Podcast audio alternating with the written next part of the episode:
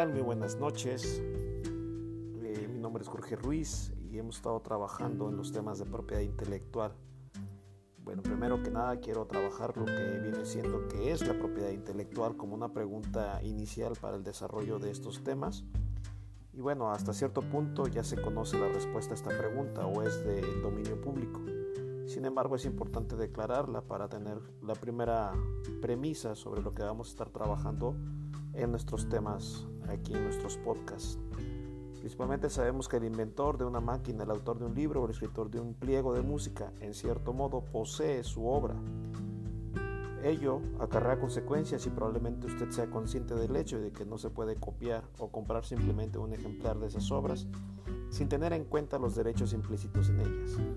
Del mismo modo, los diseños industriales originales de un mueble de una tapicería o cualquier otra cosa semejante parecen ser naturalmente propiedad de alguien o de alguna organización. Y aquí es donde nosotros entramos a desarrollar nuestros procesos para poder asegurar las propiedades intelectuales y materiales de los inventores o de los poseedores de ideas. Entonces, por eso es un tema de cada vez mayor importancia la propiedad intelectual. Cada vez que compramos estos bienes protegidos, Parte de lo que pagamos vuelve al propietario como recompensa por el tiempo, por el dinero, por el esfuerzo y las ideas que invirtió en la creación de su obra. Con el correr de los años, ello ha dado lugar al desarrollo de industrias, tales como la industria de la música, que se ha expandido en todo el mundo y que para muchos pues resulta bastante atractivo escuchar una pieza de música de tu artista favorito y que pues realmente te traiga algún recuerdo o, tener un momento grato. Entonces por eso es importante alentar a los nuevos talentos a producir cada vez más ideas y artículos originales. Entonces como consecuencia esto representa una, una propiedad que te ayuda a tener eh, las capacidades para tener la protección sobre tu inventiva, o por lo que es tu propiedad. Eh, a continuación podríamos eh, identificar cuáles son los objetos que tienen derecho a protección como propiedad intelectual en virtud de las leyes nacionales en México y o los tratados internacionales de propiedad intelectual. Desde los discos que traen interpretaciones o ejecuciones de los cantantes que están desarrollando estas piezas musicales, desde las emisiones de la difusión los videos que pueden ser presentados en diferentes eh, sistemas como en YouTube o cualquier plataforma visual puede también tener la protección. Los juegos de computadora, los programas que se cargan en las computadoras también tienen cierta protección y que es importante declararlo para poder trabajarlo. Y de esta manera también los diseños para los objetos, desde imágenes, los logotipos, los eh, imagotipos, las marcas, las marcas registradas, los circuitos integrados de las tarjetas electrónicas y todas las invenciones que deban estar protegidas también tienen el derecho de tener este respaldo de propiedad intelectual. De igual manera, las indicaciones geográficas de origen para ciertos tipos de productos, tales como nombres de empresas, los procesos industriales, las fórmulas químicas, los materiales propios para un, para un diseño o para una formulación y los perfumes también son contemplados como derechos de propiedad intelectual. Y bueno, comencemos con una definición más formal de la propiedad intelectual, como había comentado al inicio, de manera que construyamos una base sólida para las explicaciones ulteriores de los distintos tipos de propiedad intelectual y luego hablar de los tratados internacionales pertinentes. La mejor manera de empezar es examinando el significado de la palabra propiedad. Las principales eh, definiciones de la palabra propiedad es que el titular de la propiedad tiene libertad para utilizarla como desea, siempre que ese uso no infrinja la ley y para impedir a terceros que utilicen así el objeto de su propiedad. La expresión propiedad intelectual se conserva a los tipos de propiedad que son el resultado de creaciones de la mente humana, del intelecto, es interesante observar que el convenio que establece la Organización Mundial de la Propiedad Intelectual o la OMPI, como se conoce normalmente, es que la expresión de la propiedad intelectual no tiene una definición más formal y se clasifica como que son las obras literarias, artísticas y científicas, las interpretaciones de los artistas intérpretes y las ejecuciones de los artistas ejecutantes, los fonogramas y las emisiones de radiodifusión, las invenciones de todos los campos de la actividad humana, los descubrimientos científicos, los dibujos y modelos industriales, las marcas de fábrica, de comercio y de servicio, así como los nombres y denominaciones comerciales, la protección contra la competencia desleal y todos los derechos relativos a la actividad intelectual en los terrenos industriales, científicos, literarios y artísticos. Eso es lo que se define en el convenio establece la Organización Mundial de la Propiedad Intelectual, firmado en Estocolmo el 14 de julio de 1967, en su artículo 2, en su punto fracción octava. Por esto es importante tener las propiedades intelectuales debidamente registradas. ¿sí? Entonces, eh, pasando al tema del por qué son importantes los derechos de propiedad intelectual, la primera razón es que es justo y apropiado que la persona que invierte trabajo y esfuerzo en la creación intelectual recoja los frutos como resultado de su esfuerzo. La segunda es que al conceder protección a la propiedad intelectual se fomentan estos esfuerzos y las industrias basadas en esta labor pueden progresar pues las personas se dan cuenta que de este trabajo implica alguna ganancia financiera. Un ejemplo de este último punto es el caso de la industria farmacéutica mundial, actualmente tan vigente en lo que viene siendo el tema de la pandemia del COVID-19. Un esfuerzo de muchos años y gastos en investigación y desarrollo, tanto el tiempo de laboratorio necesario para la creación como la realización de las pruebas, así como los procesos de aprobación de las autoridades gubernamentales equivalentes a centenares de, mil, de millones de libras esterlinas o millones de dólares pueden ser necesarios antes de que un nuevo medicamento llegue al mercado. Sin los derechos de propiedad intelectual que permiten excluir a los competidores de la realización de este nuevo medicamento, la empresa farmacéutica que crea este nuevo compuesto no tendría ningún incentivo para invertir el tiempo y los esfuerzos antes citados con el fin de crear estos medicamentos. Sin protección por patente, esta empresa tendría que hacer frente a pérdidas resultantes de la situación del oportunismo de sus competidores. Sin una protección de su marca, esta empresa tampoco podría desarrollar una lealtad a la marca que podría pretender hacer durar más allá de los años de protección concedida por la patente. Sin la protección otorgada mediante las leyes y tratados de propiedad intelectual, estas empresas farmacéuticas simplemente no invertirían ningún esfuerzo en la búsqueda de nuevos productos para la salud.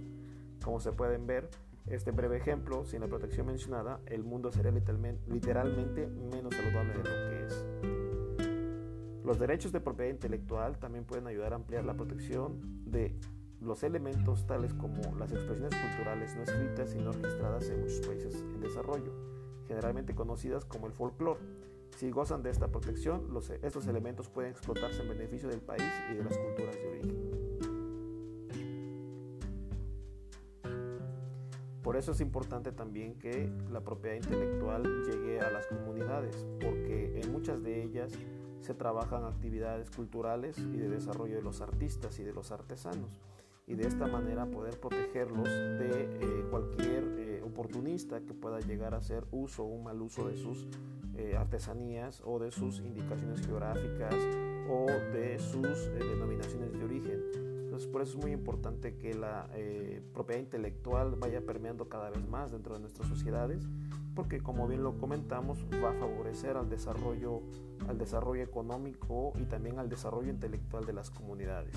Y bueno, pues aquí les dejo eh, este primer alcance de lo que estamos trabajando en propiedad intelectual y que creo que va a poder funcionar en, en, la manera en que lo vayamos poniendo en práctica dentro de nuestras funciones y dentro de nuestras actividades diarias y poder proteger lo que este, nos pertenece por el tiempo y el recurso invertido. Y seguimos en contacto a través de nuestros canales de podcast y seguimos al pendiente de su, cualquier comentario u opinión. Muchísimas gracias por la atención.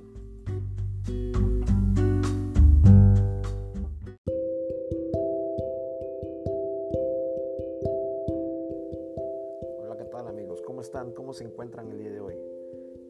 Quiero tocar un tema muy importante que tiene que ver con el registro de las marcas. Y primero es importante definir desde cuándo existen marcas. Bueno, las marcas existen en la antigüedad desde ya hace más de 3.000 años. los artesanos indios grababan sus firmas en sus creaciones artísticas antes de enviarlas a Irán. Más tarde, en la antigua Roma se utilizaban más de 100 marcas de cerámica, incluida la marca Fortis, que se hizo tan famosa que hasta fue copiada y falsificada en el medievo al florecer el comercio. El uso de las marcas como consecuencia aumentó. Hoy en día las marcas son de uso común y cualquier persona en cualquier lugar del mundo puede distinguir entre las marcas de los refrescos Pepsi Cola y Coca-Cola.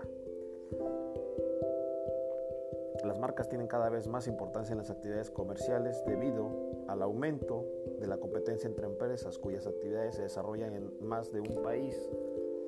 Se utilizan para que los consumidores identifiquen con más facilidad los productos y servicios y también como garantía de la calidad y el valor de estos. Por lo tanto, se puede considerar que una marca es una herramienta de comunicación que utilizan los productores para informar y atraer a sus consumidores. Y aquí es donde nosotros hacemos un gran hincapié en que las personas deben registrar sus marcas, porque esto les va a dar una seguridad y les va a dar una protección intelectual de sus desarrollos, de sus servicios, de sus productos que están ejerciendo en el mercado. Y como consecuencia le van a poder ofertar a sus clientes, a sus consumidores, una garantía que eh, el producto que ustedes están comercializando tiene una protección, tiene un resguardo y eso habla mucho de la empresa, independientemente de si es una empresa pequeña o de una empresa grande. Aquí lo importante es tener bajo su resguardo la propiedad. Cabe señalar que las marcas de servicio son similares a las marcas de fábrica o de comercio y se diferencian únicamente en que éstas se aplican a los productos y aquellas a los servicios. Por lo general, el término marca comprende las marcas tanto de servicios como las de productos de fábrica o como la de los comercios. También es importante recalcar que hay de 6 a 7 formas de hacer una marca y de registrarla. Hay las marcas que se pueden decir que son las marcas nominativas que corresponden solamente al nombre, al nombre de la marca que, está protegido de manera sonora y que de esta forma, cuando se hace el estudio exhaustivo por parte del Instituto Mexicano de la Propiedad Industrial, ellos hacen la verificación de que esta información aparezca en el sonido y que no haya un sonido similar y que pueda conducir a la confusión.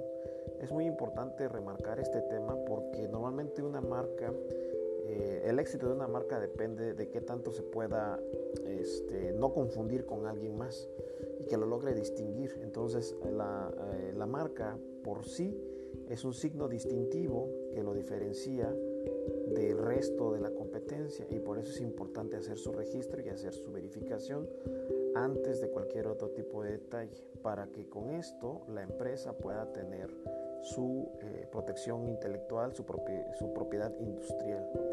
También existen las marcas que son las marcas eh, nominativas, que ya lo mencioné, y también existen las marcas innominadas.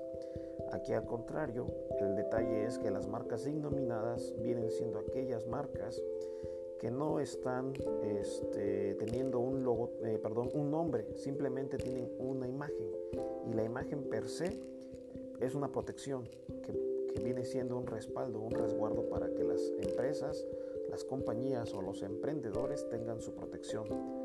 Y de aquí eh, surge la combinación de las dos anteriores, que vienen siendo las marcas mixtas, que incluye una imagen y un texto.